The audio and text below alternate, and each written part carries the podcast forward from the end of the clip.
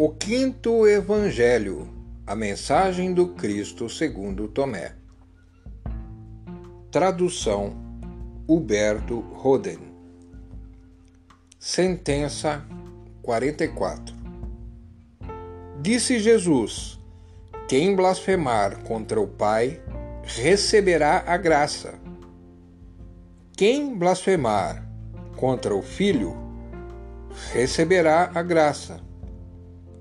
Mas quem blasfemar contra o Espírito Santo, esse não receberá a graça, nem na terra, nem no céu.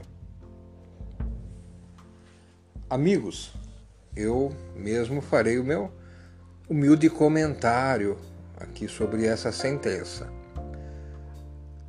Há um dito parecido, muito parecido, de Jesus em outros evangelhos.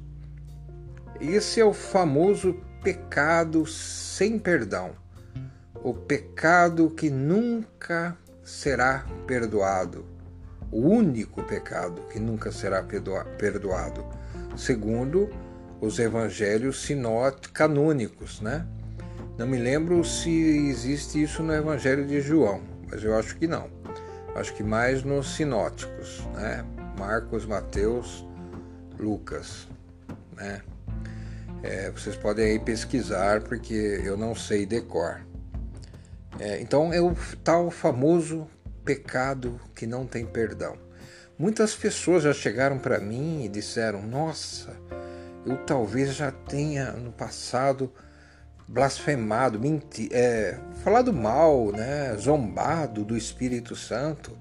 Então eu não tenho mais perdão, eu sou condenado, mesmo que eu que eu faça, que eu tenha uma vida diferente hoje, né? Então eu tô perdido.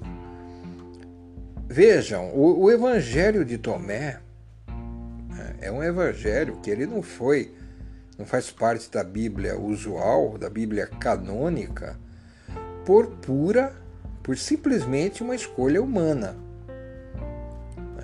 concílio feito de homens. Ah, mas o concílio foi, eh, foi inspirado pelo Espírito Santo. Não, não, por favor.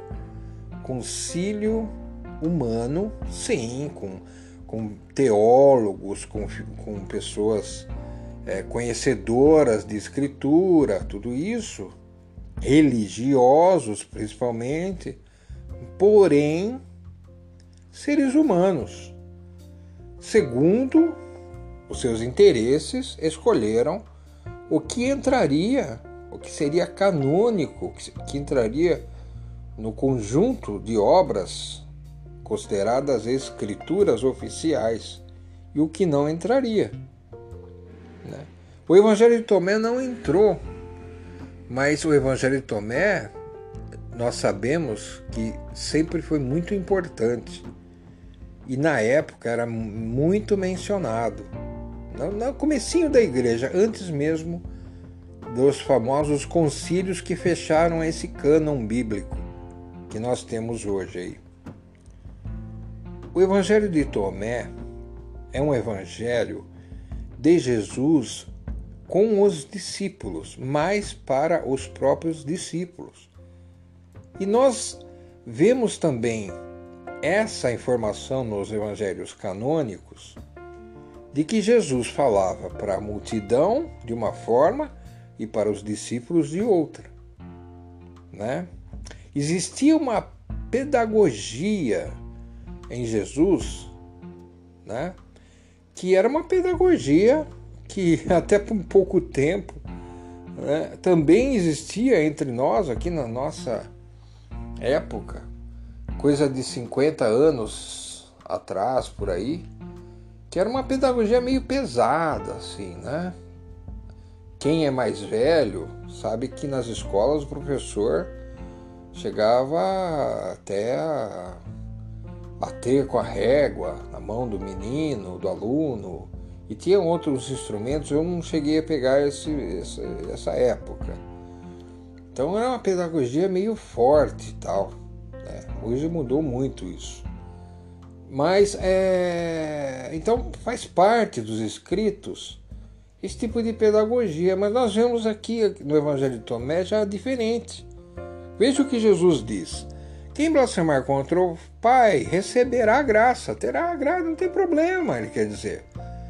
Se você é, blasfema, você, você fala mal, você não acredita, mas dependendo das tuas ações, do que você é, você vai receber a graça de Deus, do Pai, do mesmo jeito. E se blasfemar contra o Pai, isso não muda absolutamente nada.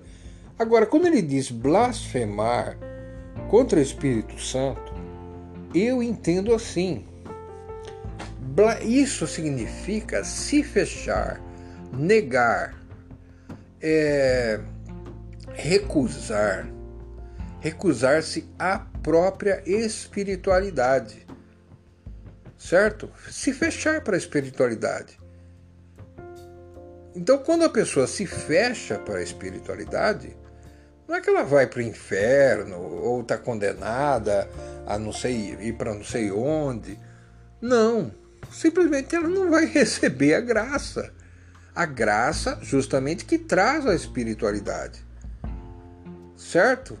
Então, por, por exemplo, é, há muitos. É, muitas pessoas que creem em outros que seguem a outros mestres orientais ou, enfim, é, que não sejam orientais, que de repente não gostam de Jesus, é, podem falar mal de Jesus. E daí? Qual o problema? Né? Tem gente que blasfema contra um Deus, que principalmente antropomórfico, que foi criado aí na nossa civilização, mas que é espiritual, que é uma pessoa fraterna, que tem amor, que é, tem caridade, que demonstra é, aquele amor desapegado pelo mundo, pelas pessoas, pelas coisas. Então, não há problema nenhum. Agora, simplesmente no Evangelho de Tomé está dizendo uma coisa que é quase que óbvia. Se você se fecha à espiritualidade, que é representada ali pelo Espírito Santo, você não vai receber a graça, só isso. Você vai ficar no mundo imanente, né? Você não vai transcender, você não vai receber as graças da transcendência. Então você vai ficar no mundo material. Só isso. Vejam como não é pesado. O amor de Jesus, o amor dos grandes mestres, é altruístico, é verdadeiro, é isento de qualquer tipo de penalização, de maldade, de ódio, de ira. Então é muito importante que as pessoas saibam diferenciar